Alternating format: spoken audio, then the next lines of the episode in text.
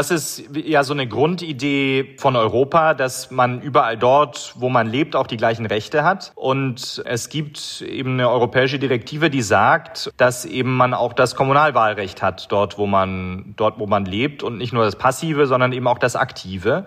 Und ja, ich habe davon Gebrauch gemacht. Extrem abwechslungsreiche Natur, lebensfrohe, gastfreundliche Menschen, ein reiches multikulturelles Erbe, seit 15 Jahren Mitglied der EU und trotzdem immer noch ein echter Geheimtipp am südöstlichen Rand unseres Kontinents. Herzlich willkommen in Rumänien.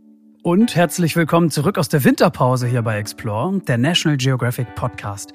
Äh, ja, Rumänien, ein Land, das ihr, unsere Community euch gewünscht habt. Und dem kommen wir sehr gerne nach und freuen uns total drauf, dass das jetzt heute endlich klappt. Folge 1, Land und Leute, Rumänien mit diesen Themen. Der junge Baden-Württemberger Dominik Fritz geht 2003 für ein freiwilliges soziales Jahr nach Temeswar und hätte wahrscheinlich selbst nie gedacht, dass das der Anfang einer ziemlich kuriosen Geschichte wird. Denn Fritz kehrt immer wieder zurück in Rumäniens drittgrößte Stadt und er wird dann 2020 nicht nur für ihn ziemlich überraschend ihr neuer Oberbürgermeister. Jetzt kommt Großes auf ihn zu, denn nächstes Jahr ist Temeswar Kulturhauptstadt Europas und Dominik Fritz ist als Verantwortlicher natürlich mittendrin. Seine verrückte Geschichte, die gibt's heute bei Explore. Korruption und Bestechlichkeit, das durchzieht Rumänien wirklich in fast allen Lebensbereichen. Klar, das hat Rumänien nicht exklusiv, aber das Problem ist dort wirklich besonders groß. Ein rumänisches Reporterteam untersucht einen Brand in einem Nachtclub und wird dadurch hineingesogen in einen Strudel aus Intrigen, aus Schmiergeldzahlungen, Skandalen, die am Ende Dutzende Menschen das Leben kosten. Ein spektakulärer Fall, seine Hintergründe und der Kampf gegen die Korruption in Rumänien, das ist unser zweites Thema in dieser Folge. Wir sind eure National Geographic Podcast Redaktion. Daniel Lerche hier. Schön, dass ihr wieder reinhört. Und ich bin Max Dietrich. Hi zusammen. Schön, dass ihr dabei seid. Rumänien, Folge 1. Land und Leute. Ein deutscher Bürgermeister in Temeswar und Kampf der Korruption. Jetzt bei Explore.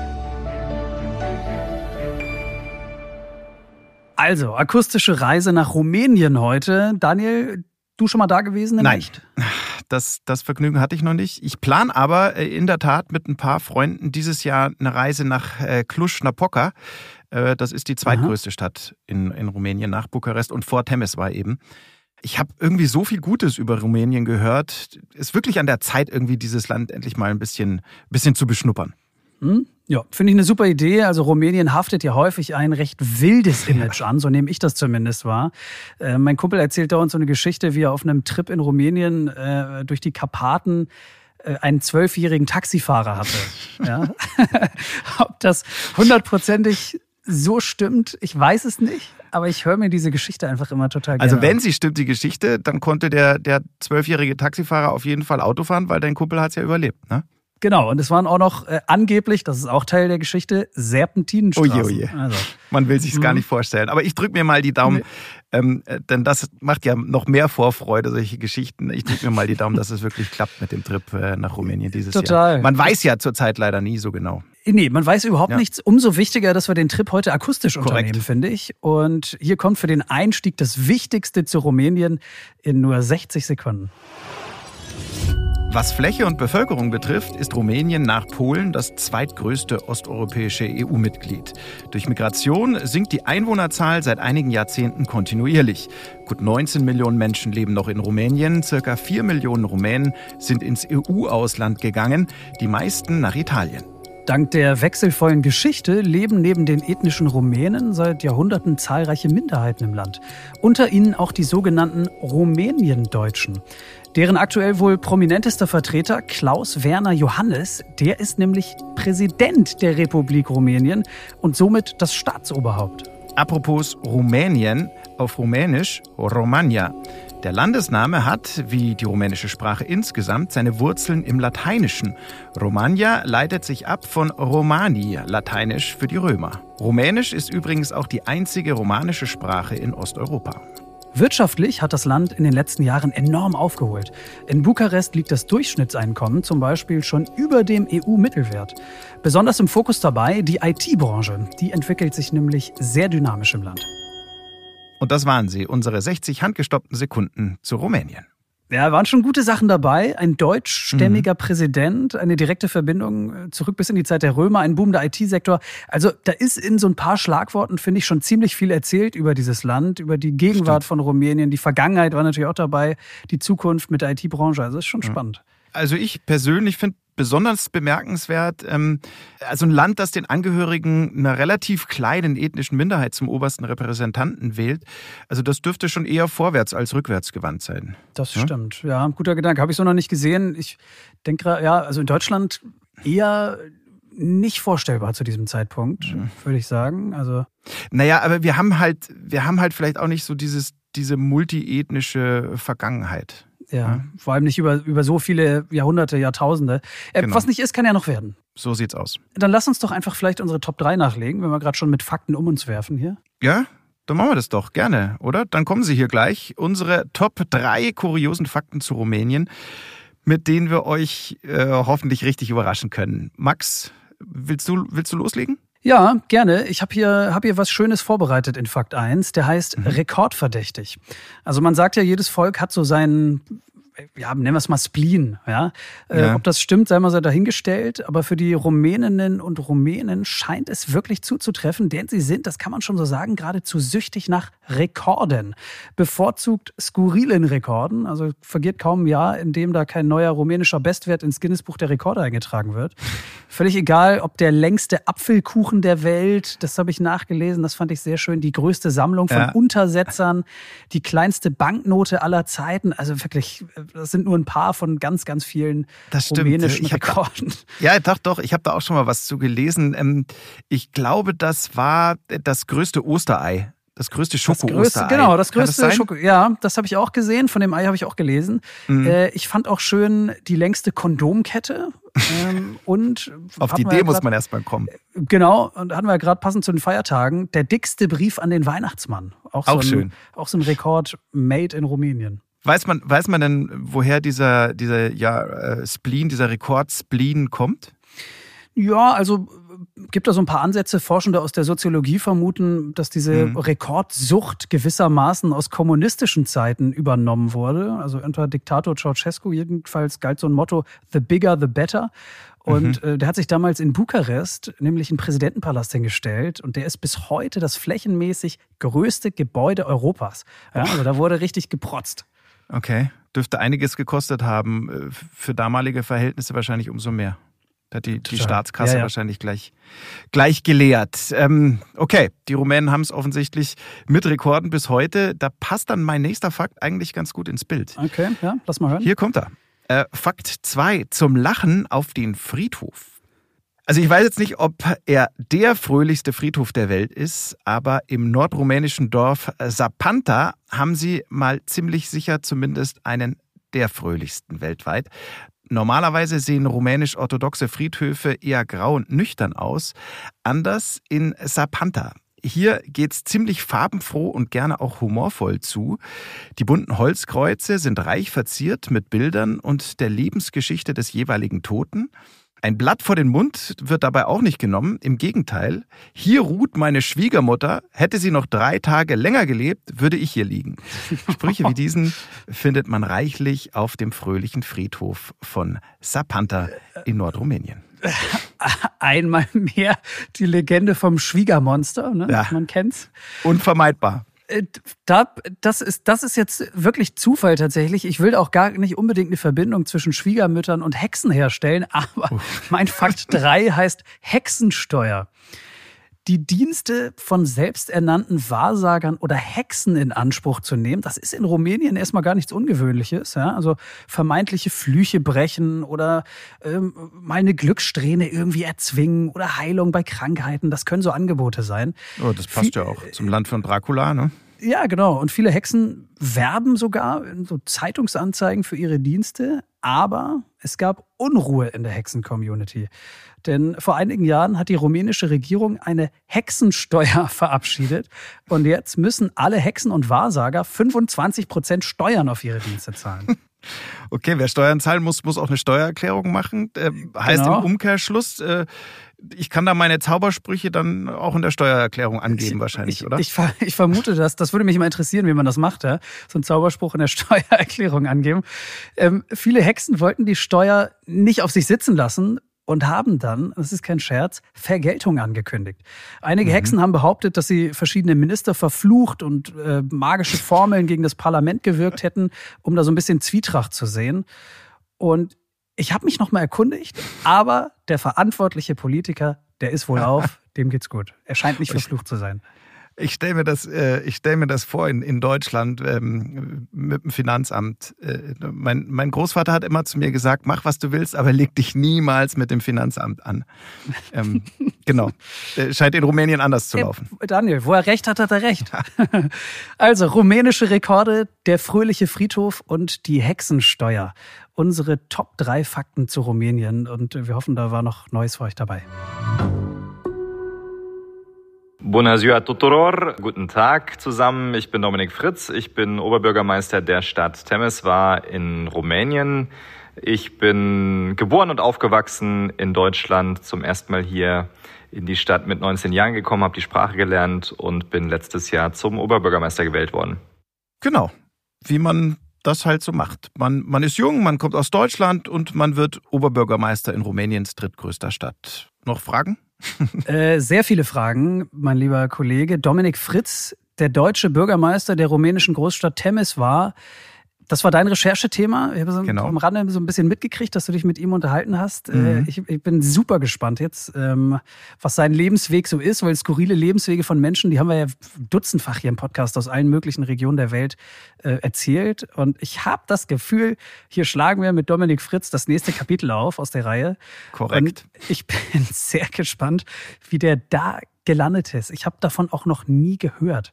Ja, also dass da äh, in, einer, in einer rumänischen Großstadt äh, ein relativ junger deutscher Typ Bürgermeister ist. Ja. Also ich hatte auch noch nicht äh, von gehört. Ich bin drauf gekommen, logischerweise im Zuge der Recherche zu Rumänien und ähm, habe über den EU-Beitritt des Landes gelesen.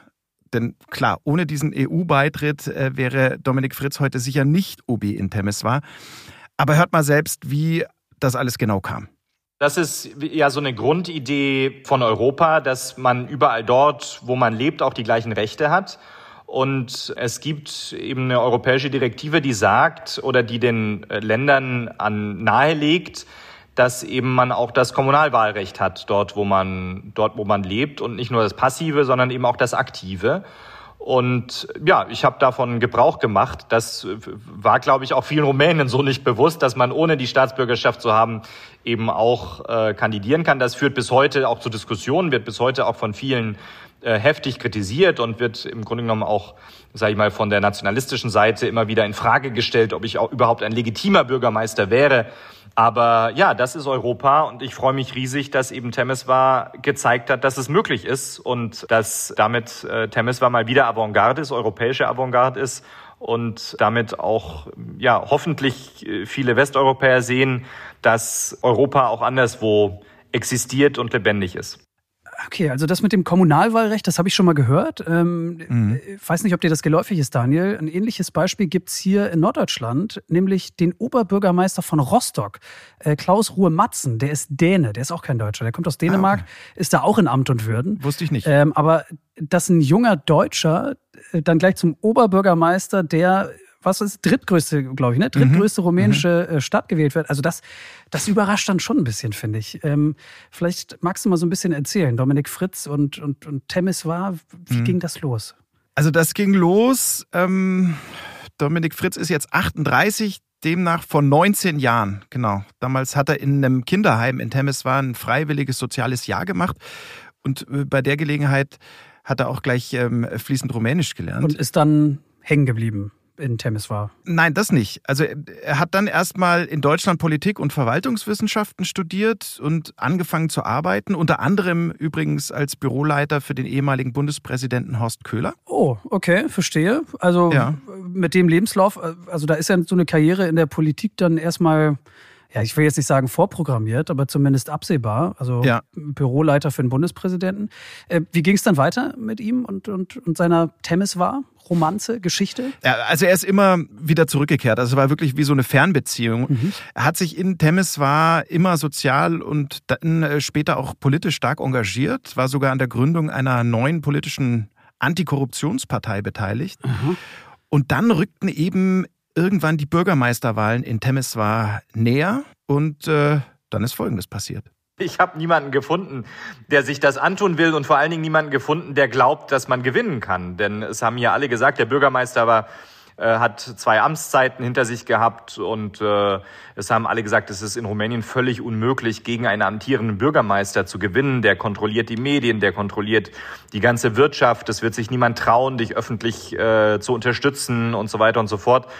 Und ähm, ja, das, nachdem ich dann ähm, fast ein Jahr lang äh, erfolglos mit verschiedenen Gruppen gesprochen habe und alle nur mir äh, Absagen gegeben haben, nee, sie hätten keine Idee, wer kandidieren könnte und sowieso wäre das Ganze ähm, ja alles äh, nicht möglich, bin ich dann am Ende im Gespräch mit ein paar Freunden zum Schluss gekommen, dass vielleicht ich äh, derjenige bin, der diese Wahl gewinnen kann. Und auch wenn tatsächlich bis kurz vor Schließung der Wahllokale niemand dran geglaubt hat, ähm, habe ich die Wahl gewonnen mit über 50 Prozent im ersten Wahlgang ähm, bei, ich glaube, elf oder zwölf Kandidaten und der äh, amtierende Bürgermeister hatte dann am Ende nur, ich glaube, 29 Prozent.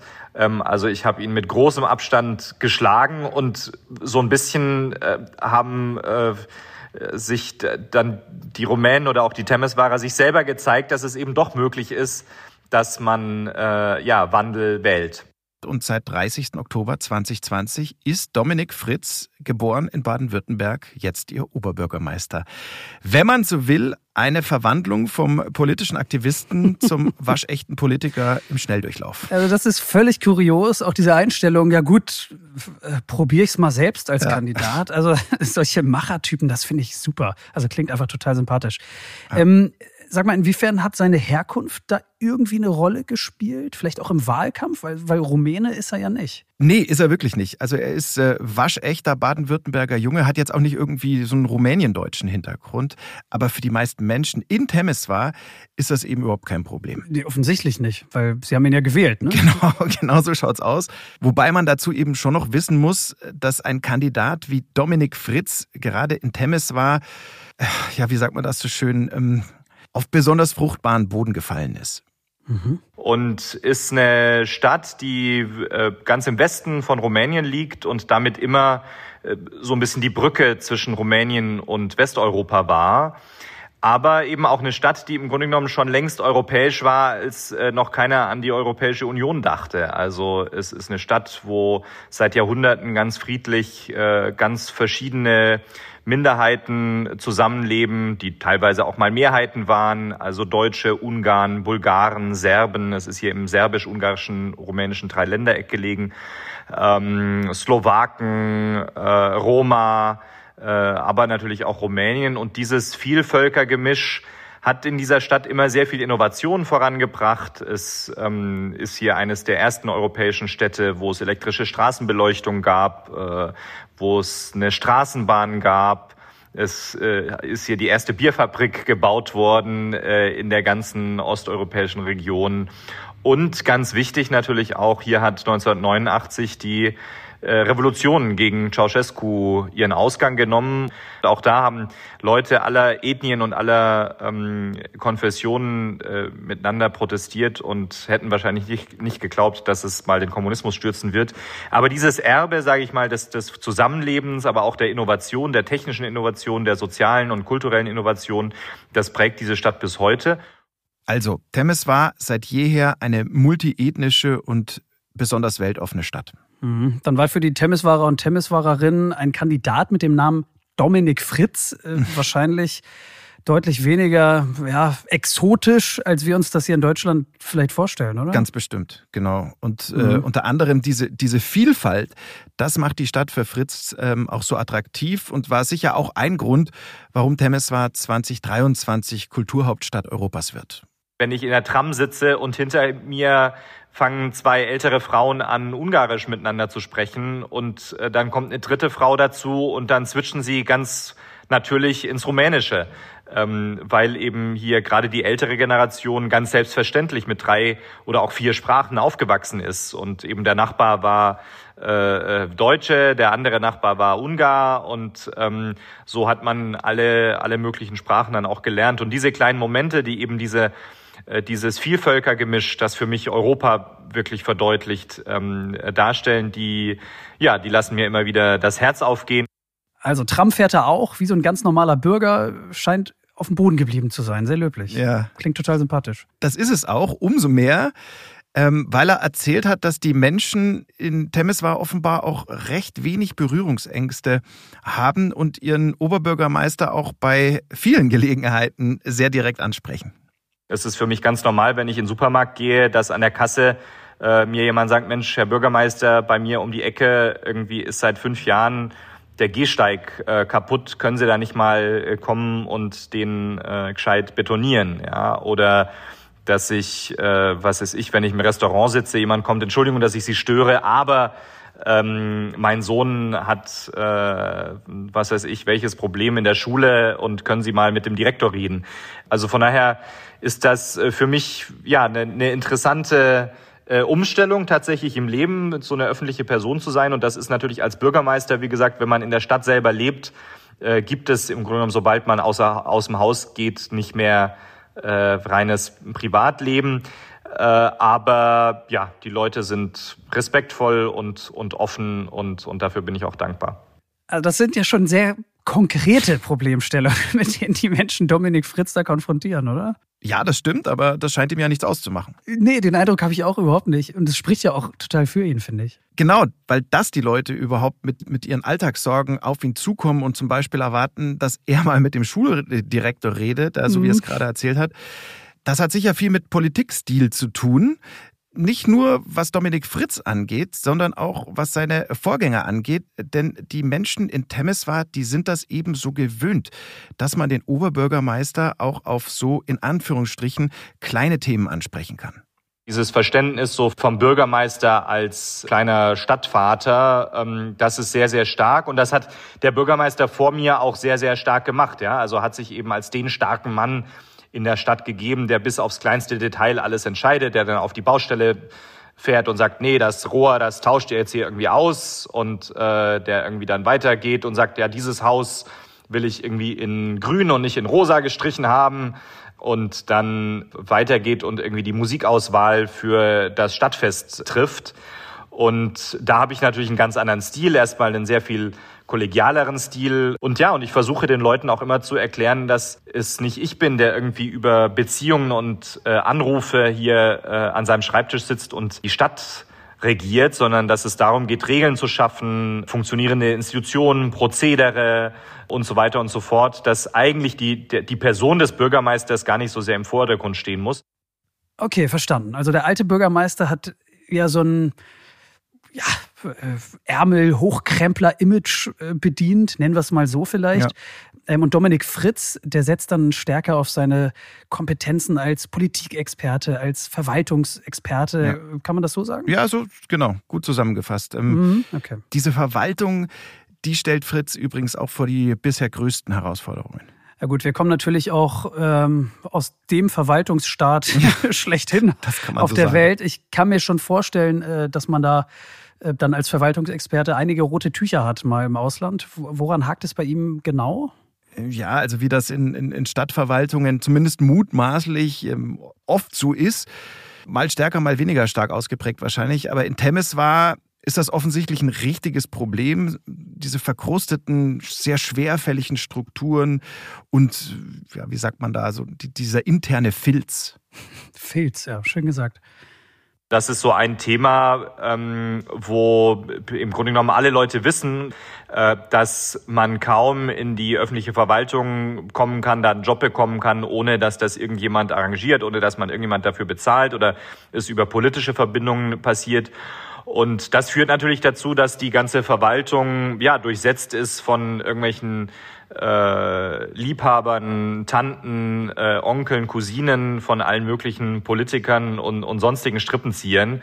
Und das führt natürlich dann auch dazu, dass die Verwaltung nicht richtig funktioniert, wenn eben nicht die Leute da sind, die die Besten sind, sondern die Leute, die eben ähm, den richtigen bestochen haben oder die richtigen Beziehungen haben. Und äh, deshalb mache ich jetzt, ich habe gerade ein Ausschreibungsverfahren für 22 offene Stellen hier am Laufen und muss da ganz schön dafür trommeln, dass überhaupt Bewerber kommen weil die allermeisten Leute, da, Leute davon ausgehen, dass das sowieso schon arrangiert ist und ich muss jetzt Überzeugungsarbeit leisten. Nee, nee, äh, da ist nichts arrangiert. Kommt bitte, bewerbt euch. Ich möchte unter möglichst vielen Bewerbern äh, dann die allerbesten auswählen können. Okay, also äh, da prallen offensichtlich ja Welten aufeinander. Mhm. Ähm, wie geht man damit um? Wie geht er damit um? Naja, also ihm ist, ähm, wie hat er das gesagt, ihm ist schneller als erwartet eine sehr dicke Haut gewachsen. Denn, mhm. denn natürlich kommen die Veränderungen, die er da durchzieht, vor allem bei den, bei den Nutznießern dieses alten Systems nicht so besonders gut an. Das kann man sich ja vorstellen. Und natürlich unterstellt man ihm jetzt, er wolle diese 22 offenen Stellen, von denen da gerade die Rede war, nur mit seinen eigenen Leuten besetzen und im Prinzip genau das machen, was halt seine Vorgänger auch gemacht haben. Mhm. Äh, so war das eben bisher anscheinend üblich. Also da geht's jetzt ja schon ganz sanft ähm, in Richtung unseres zweiten Themas in dieser Folge, Vorteilsnahme, Korruption. Ja. Da, da bewegen wir uns ja ja, da kommen wir gleich Sphäre, zu. Ne? Ne? Mhm, genau. Dann, dann mit, einem, mit einem besonders dramatischen Fall. Das, womit es Dominik Fritz da zu tun hat, würde ich aber vielleicht eher so als die klassische Vetternwirtschaft bezeichnen. Mhm. Ja. Ähm, ohne das natürlich irgendwie verniedlichen zu wollen. Ja, ja. verstehe. Ähm, wie kommen seine Vorhaben so an bei den, bei den Wählerinnen, bei den Wählern? Also speziell der Versuch, die Verwaltung irgendwie schlanker zu machen, schneller zu ja. machen, dynamischer zu gestalten? Also das scheint auf sehr fruchtbaren Boden ähm, zu fallen, manchmal vielleicht sogar auf zu fruchtbaren, weil, weil viele Menschen einfach ungeduldig werden. Ja? Man, man muss dazu sagen, Temeswar ist eine der dynamischsten Städte Rumäniens. Da sitzen durchaus auch große internationale Konzerne, die sich dort niedergelassen haben und eben nicht nur mit ihren Produktionsstandorten, sondern auch mit ihren Entwicklungsabteilungen und ähm, mit den entsprechenden äh, jungen, dynamischen, gut gebildeten, gut ausgebildeten Mitarbeitern. Wir haben hier äh, ein Publikum von, äh, von gut verdienenden, gut ausgebildeten jungen Leuten, die ganz genau wissen, wie es äh, äh, anderswo auf der Welt aussieht äh, und die natürlich Erwartungen haben, ähm, dass genauso wie es wie es bei Ihnen in der Firma läuft ähm, und wie Sie es sonst so im Privaten gewohnt sind, dass auch Ihre ähm, ja, dass die, wenn sie ihr Kind in die Schule schicken, dass das dort gute Qualität ist, wenn sie ins Krankenhaus müssen mit ihren Eltern, dass es dort gute Qualität äh, ist, dass wenn sie die Straßenbahn benutzen, dass, ähm, dass äh, die Straßenbahn pünktlich kommt. Und dass wenn sie mit der Verwaltung in Kontakt kommen, weil sie irgendwie eine, äh, ein Dokument brauchen, dass sie nicht äh, drei Monate warten müssen und ähm, sondern das irgendwie online schnell erledigen können. Und da all diese Erwartungen an die Verwaltung und auch an das Gesundheits- und Schulsystem und so weiter und so fort äh, treffen auf eine total verkrustete und mediokre Verwaltungsstruktur. Das ist die Herausforderung, quasi die, die Verwaltung zu reformieren, Natürlich mit all den Widerständen, die es da auch gibt, denn das passt natürlich nicht allen, sondern es gibt auch die Interessengruppen, die ja sehr gut davon profitieren, dass das System momentan sehr unübersichtlich ist. Das eben auf der einen Seite und das gleichzeitig mit einer hungrigen und ungeduldigen äh, Wählerschaft, die im Grunde genommen wollen, dass der deutsche Bürgermeister bitte über Nacht jetzt äh, das hier alles so sauber macht, wie äh, man das vom Münchenurlaub gewohnt ist. Naja, also so sauber wie in München, manchmal fast schon zu sauber, äh, das, das wird auch wirklich schwer. Aber das ist natürlich auch ein ziemliches Spannungsfeld, in dem man sich da bewegt. Ne? Also Klar, diese ja. verfilzten Strukturen auf der einen Seite, dann progressive junge Leute auf der anderen Seite, die man natürlich auch in der Stadt halten will. Also ich stelle mir das schon herausfordernd vor, vielleicht auch, auch anstrengend manchmal. Das ist es oder? bestimmt. Das ist es bestimmt. Aber Dominik Fritz, der wusste natürlich schon auch recht gut, was da auf ihn zukommt. Deshalb ist er ja auch zur zur Wahl angetreten. Die ganze Idee mit meiner Kandidatur und die ganze Idee, das hier zu machen, ist eben zu zeigen, dass man nicht die Situation so hinnehmen muss, wie sie ist und dass jeder einzelne von uns die Möglichkeit hat, dazu beizutragen, dass sich die Dinge ändern. Denn je mehr Leute sich zurückziehen aus der Politik, desto mehr überlassen wir das Ganze denen, äh, die das für ihre eigene Tasche äh, nur machen. Und äh, von daher hoffe ich, dass ich noch weiterhin viel, viel Unterstützung ähm, aus der Bevölkerung bekommen werde. Ja, gutes Schlusswort, würde ich sagen, oder? Absolut, total. Zumal so eine Aufforderung nach mehr politischem Engagement, also das gilt ja nicht nur für Menschen in Tennis mhm. war. Ich glaube, da können wir, können wir uns alle ja nochmal eine Scheibe von abschneiden. Schaden tut das nie. Was Dominik Fritz übrigens ähm, auch noch mehrfach betont hat, und deswegen gebe ich das hier auch nochmal wieder, es ist ihm eine Riesenehre, äh, für diese Menschen in Temeswar und für die Stadt zu arbeiten. Lass mich vielleicht abschließend äh, noch dazu was fragen. Mhm. Dominik Fritz, er ist ja jetzt Politiker und äh, sicher ist ihm daran gelegen, seine Arbeit, sein Tun, sein Wirken positiv darzustellen, sich selbst positiv darzustellen. Ja. Ähm, du hast ja nun ausführlich gesprochen mit ihm. War das glaubwürdig? War er glaubwürdig? Was, was ist da deine Einschätzung? Was meinst also er macht auf mich wirklich einen sehr glaubwürdigen Eindruck. Ähm, das liegt natürlich zum einen an, an seiner Biografie. Ja, also speziell dieses soziale und gesellschaftliche Engagement, das er in Temeschwar ja schon gezeigt hat, als noch lange nicht die Rede davon war, dass er da zur Bürgermeisterwahl antreten würde. Und zum anderen war dieser persönliche Umgang, als das Mikrofon eben ausgeschaltet war, auch sehr angenehm. Also da hatte man nämlich gerade eben nicht den Eindruck, als sitze da jetzt ein anderer Mensch vor einem als während dieses Interviews. Und genau das passiert einem gerade mit Politikern, das weiß mhm. aus eigener Erfahrung, ja schon immer wieder mal. Ähm, bei Dominik Fritz war das eben gar nicht so. Der war authentisch mit Mikrofon an und Mikrofon aus und immer der gleiche Mensch. Und vor allem Politikerinnen und Politiker neigen ja auch dazu, die Fragen, die man ihnen stellt, nicht zu beantworten. Sie sagen ja, dann korrekt. einfach irgendwas anderes. Immerhin, da ist äh, Dominik Fritz schon mal äh, als gutes Beispiel vorangegangen. Ja, die neue Generation. Also genau. Ein herzliches Dankeschön jedenfalls nochmal an dieser Stelle an Dominik Fritz ähm, für dieses Interview. Genau, der deutsche Bürgermeister in Rumänien. Super Geschichte. Vielen, vielen Dank an, an Dominik Fritz. Ihr hört Explore, der National Geographic Podcast.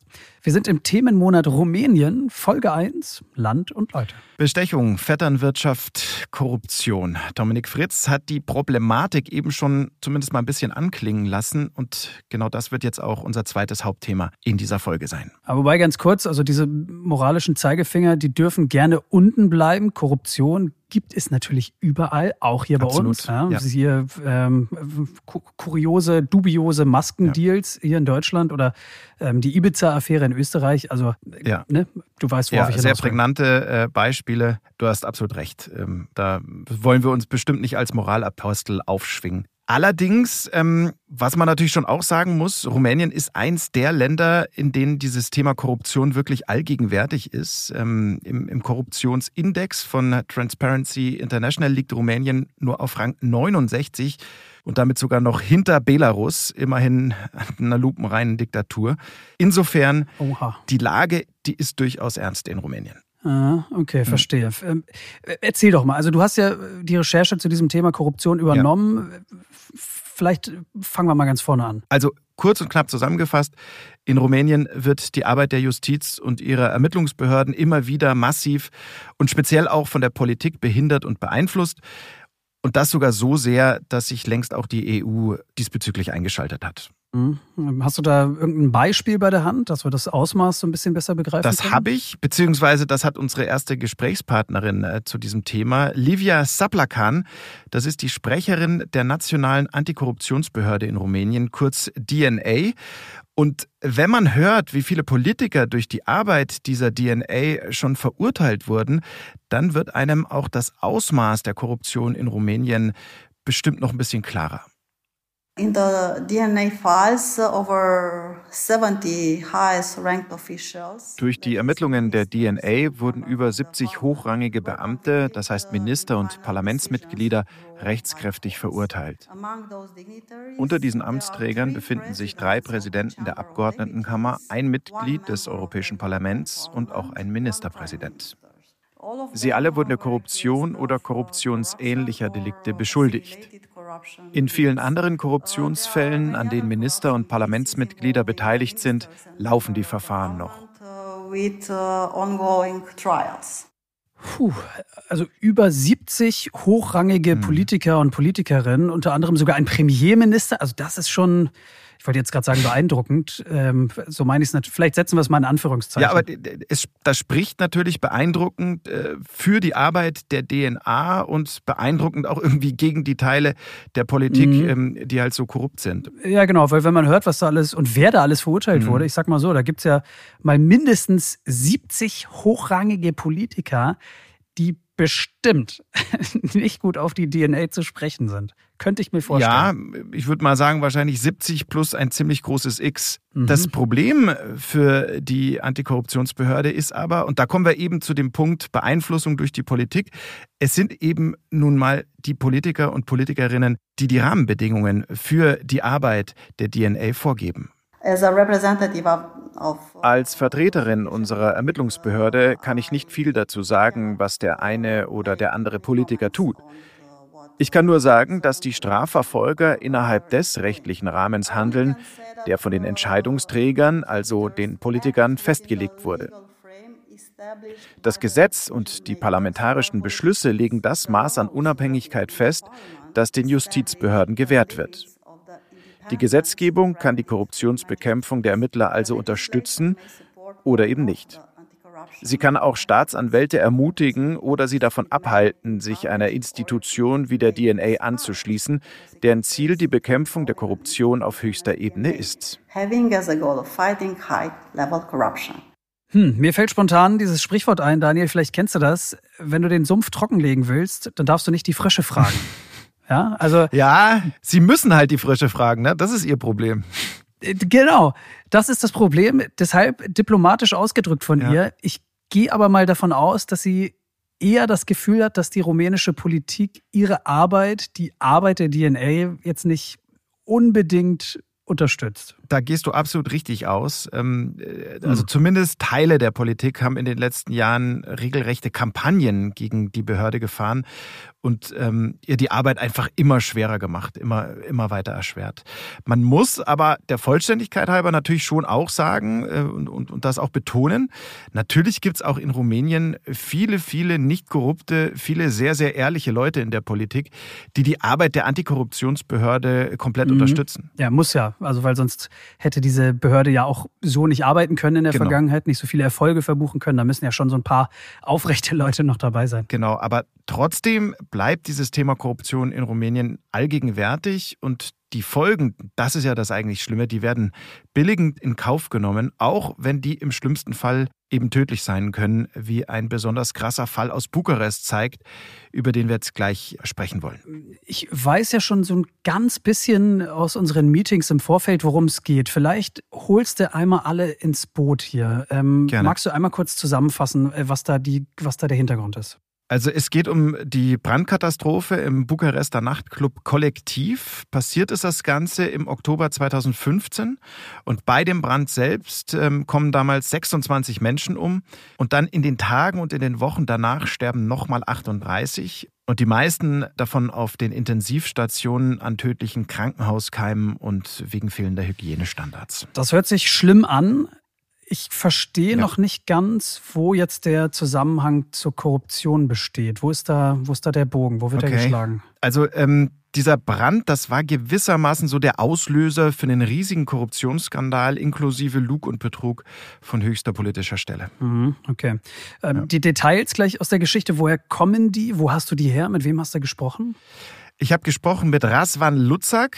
Er gehört zu einem rumänischen Investigativ-Journalistentrio, das diesen Fall federführend aufgedeckt hat. Wir hören aber erstmal, was in dieser Nacht des 30. Oktobers 2015 überhaupt schiefgelaufen ist und wie es zu diesem verheerenden Brand in dem Nachtclub-Kollektiv in Bukarest überhaupt kommen konnte.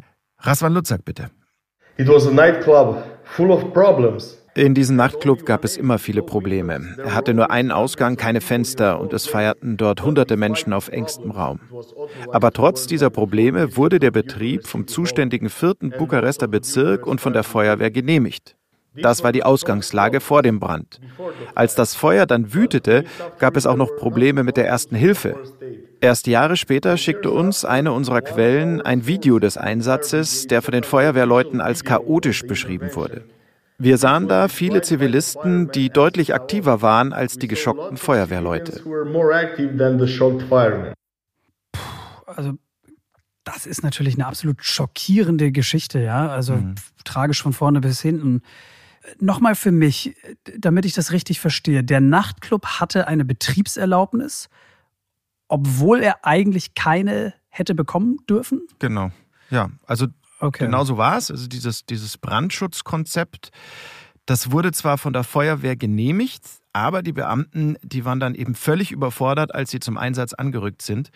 Das beweist eben unter anderem dieses Video, von dem Lutzak da gerade gesprochen hat. Und inwiefern, sorry, ich muss nochmal fragen, war da mhm. jetzt äh, Korruption im Spiel? Also was hat das mit den, mit den Feuerwehrleuten ah, zu tun? Ah ja, okay, ist vielleicht nicht selbsterklärend, stimmt. Also ähm, da wurde eben bei der Vergabe dieser Betriebserlaubnis äh, einfach nicht genau hingesehen. Und es gab eine Gegenleistung. Genau, eine genau dafür gab es natürlich eine Gegenleistung. Mhm. Dafür wurden der Betreiber des Nachtclubs und, und diverse Amtsträger in der Folge dann auch vor Gericht gestellt und verurteilt. Ähm, besonders dramatisch war bei dem ganzen Fall aber sicher, dass die Feuerwehr eben völlig überfordert war, obwohl sie das Brandschutzkonzept ja eigentlich selbst genehmigt hatte. Obwohl sie es nicht hätten tun dürfen, ne? Korrekt. Das ist, das ist der Fall, genau. Ja. Mit tödlichen Folgen. Furchtbare Geschichte. Genau, eben leider mit tödlichen Folgen. Und allein das scheint ja alles schon ziemlich unfassbar. Noch unfassbarer ist aber, was nach der Brandnacht dann mit den äh, diversen Schwerverletzten in den rumänischen Krankenhäusern passiert ist. 38 Überlebende der Feuer starben anschließend in den Krankenhäusern. An ihren Verbrennungen, aber auch an Infektionen durch tödliche Bakterien. In den Jahren 2015 und 2016 wurden Statistiken veröffentlicht, wonach Rumänien das Land mit den wenigsten Krankenhausinfektionen in der gesamten Europäischen Union war. Aber die Keime, die waren da. Und sie waren resistent und sie waren tödlich. Viele der 38 Menschen, die in den Krankenhäusern starben, waren damit infiziert. Außerdem haben die rumänischen Krankenhäuser viele Verletzte ins Ausland geschickt und deren Infektionen einfach verschwiegen. Boah, Wahnsinn, ne? Also mit Keimen infizierte Verletzte werden ins EU-Ausland verlegt und zwar ja. Ohne ihre Infektionen äh, den Kliniken zu melden, wo sie, wo sie hinverlegt werden. Also das ist ja unglaublich. Skrupellos vor allem. Ne? Und dann meldet Rumänien einerseits auch noch die wenigsten Krankenhauskeime in der ganzen EU und andererseits sterben eben viele der Verletzten ähm, dieser Brandnacht an eben diesen Krankenhauskeimen in den rumänischen Kliniken. Aber, also, aber da passt ja offensichtlich irgendwas nicht zusammen. Ganz genau. Oder? Exakt zu diesem Schluss sind halt auch Raswan Lutzak und seine Kollegen gekommen und haben dann begonnen, tiefer zu graben. Und das war dann eben auch der Beginn eines noch größeren Korruptionsskandals. Und konkret wurde das alles durch den Hinweis eines Whistleblowers. Ein Hinweisgeber fragte uns, ob wir wissen, warum die Krankenhäuser voller Bakterien sind. Er gab die Antwort gleich selbst, weil die Desinfektionsmittel verdünnt sind. Wir dachten, das ist Science Fiction, das kann nicht wahr sein. Aber nach monatelangen Recherchen fanden wir eine weitere Quelle in der Fabrik von Hexi Pharma, dem Hersteller des Desinfektionsmittels. Sie bestätigte die Geschichte. Also, ähm, nur zur Sicherheit nochmal, weil es wirklich so unglaublich klingt. Die mhm. Krankenhauskeime konnten sich nur deshalb so stark ausbreiten, weil die in den Kliniken verwendeten Desinfektionsmittel so stark verdünnt waren.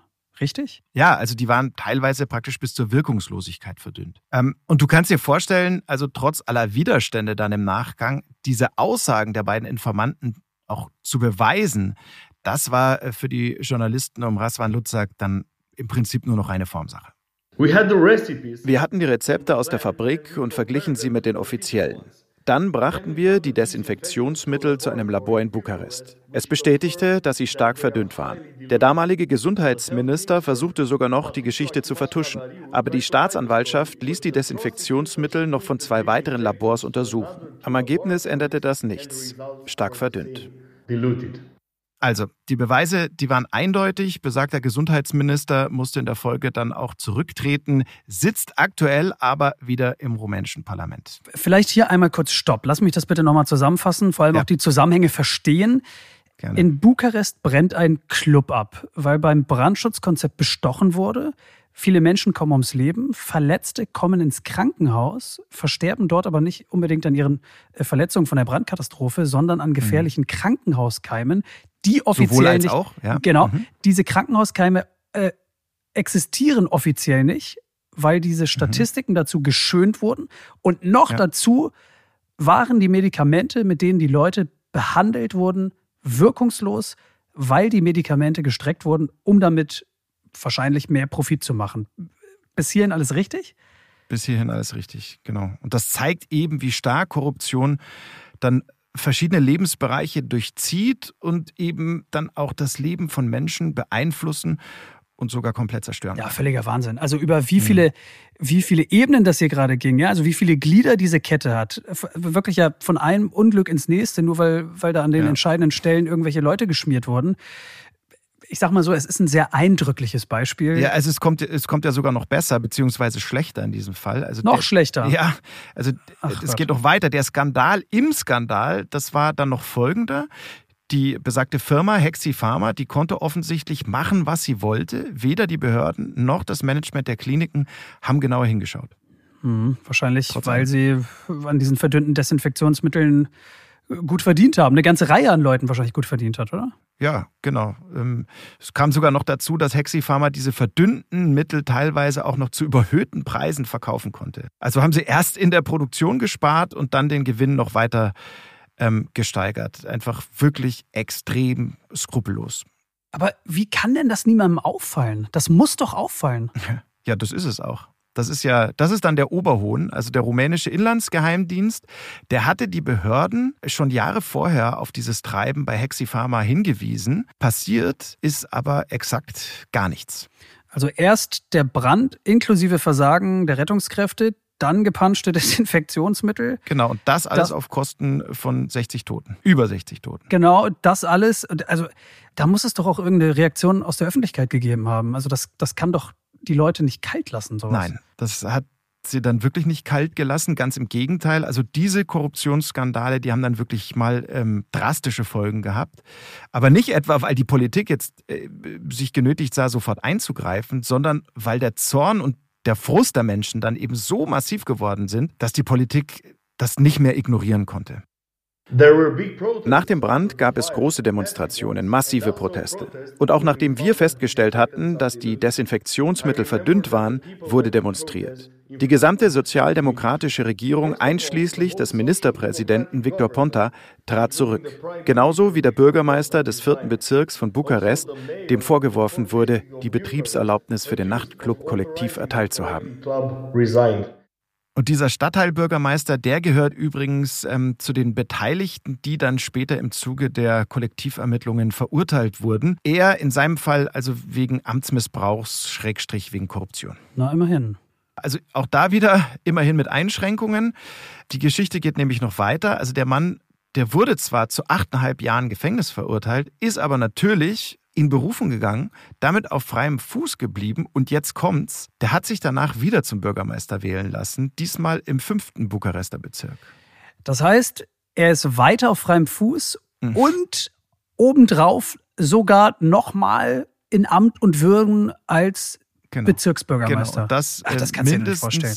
Doch, äh, und zwar mindestens noch bis Anfang März 2022. Dann will das zuständige Gericht im Fall Kollektiv nämlich ähm, sein abschließendes Urteil sprechen. So ist es zumindest aktuell angekündigt. Wird ja auch langsam Zeit. Also würde ich als Laie vor allem jetzt mal so meinen. Wie lange ist das jetzt her mit dem Brand? Ja. Sechs Jahre? Sechseinhalb? Genau. Irgendwie so, ne? Sechseinhalb ne? Jahre, ja. Mhm. Ähm, da wurden natürlich auch schon Urteile gesprochen, klar. Aber viele der Angeklagten sind eben immer wieder in Berufung gegangen. Und Anfang März wird der Fall dann hoffentlich endlich abgeschlossen auch und besonders für die Opfer und ihre Angehörigen natürlich extrem wichtig, da dieses Kapitel vielleicht zu schließen, Gerechtigkeit zu erfahren äh, für die Menschen, die sie verloren haben. Ne? Ganz genau.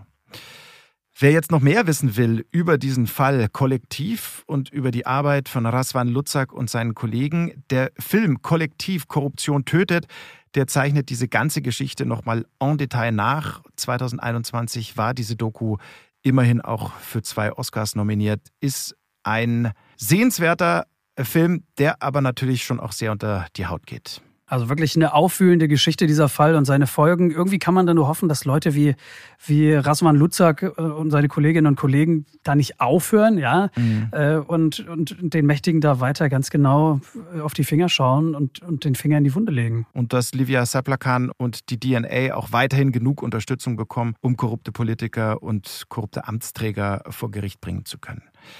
Ja, bleibt uns an dieser Stelle eigentlich dann auch nur noch uns zu bedanken äh, für die, für die Interviews bei Livia Saplakan und bei Raswan Luzak. Vielen Dank.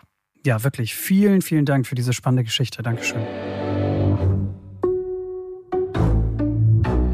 Und damit sind wir dann auch schon wieder am Ende dieser ersten äh, Folge. Zwei sehr unterschiedliche Geschichten, die aber doch auch Berührungspunkte haben, konnten wir euch da aus und über Rumänien erzählen speziell das, was wir in der zweiten Geschichte zum Thema Korruption so alles gehört haben, lässt einen ja schon irgendwie fassungslos zurück. Auch deshalb ist es wahrscheinlich wichtig, nochmal zu betonen, Korruption ist wahrlich kein rein rumänisches Problem. Äh, genau, und ich glaube, deshalb ist es auch so wichtig, dass die europäische Gemeinschaft dann nach rechts und links mehr tut. Denn wir haben ja in diesem rumänischen Beispiel gerade gehört, dass ist zwar ein lokales Problem, aber es bleibt kein lokales Problem. Denn wenn in Rumänien entscheidende Leute bestochen werden und deshalb verschweigen, dass Erkrankte an tödlichen mhm. Krankenhauskeimen leiden und diese Leute werden in andere EU-Krankenhäuser verlegt, dann hat das ja auch unmittelbar Auswirkungen auf, auf Menschen, Patienten äh, und Institutionen in anderen Ländern. Ja? Also das, das, das trägt sich ja nach außen weiter. So, deshalb ist es, glaube ich, auch wahnsinnig wichtig, dass man, dass man da in Partnerstaaten einfach mehr unternimmt, ja? damit das. Dass man dieses Problem eben auch als gesamteuropäisches Problem betrachtet. Ganz genau, so ist es. Das ist die eine Seite von Rumänien. Auf der anderen stehen vor allem herzliche Menschen und ähm, technischer Aufbruch. Und damit befassen wir uns in Rumänien Folge 2, dann mhm. unter dem Überthema Wissenschaft und Natur.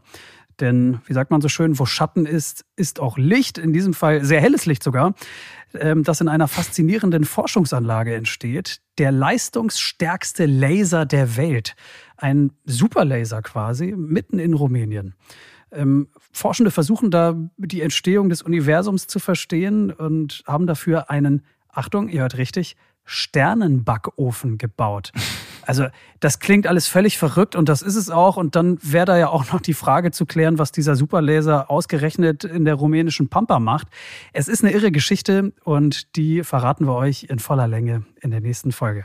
Sternenbackofen. Sternebacken kenne ich nur von Weihnachten.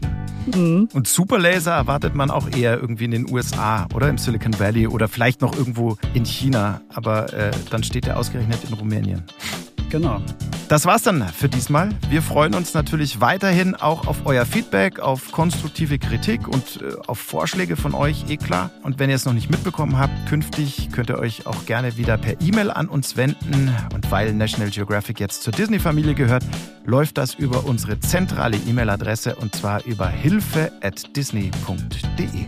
Ansonsten freuen wir uns, wenn ihr uns beim Streaming-Anbieter eures Vertrauens folgt und bewertet. Und dann hören wir uns demnächst in Rumänien Folge 2 Wissenschaft und Natur, wenn ihr mögt. Macht's gut. Bis dahin. Tschüss.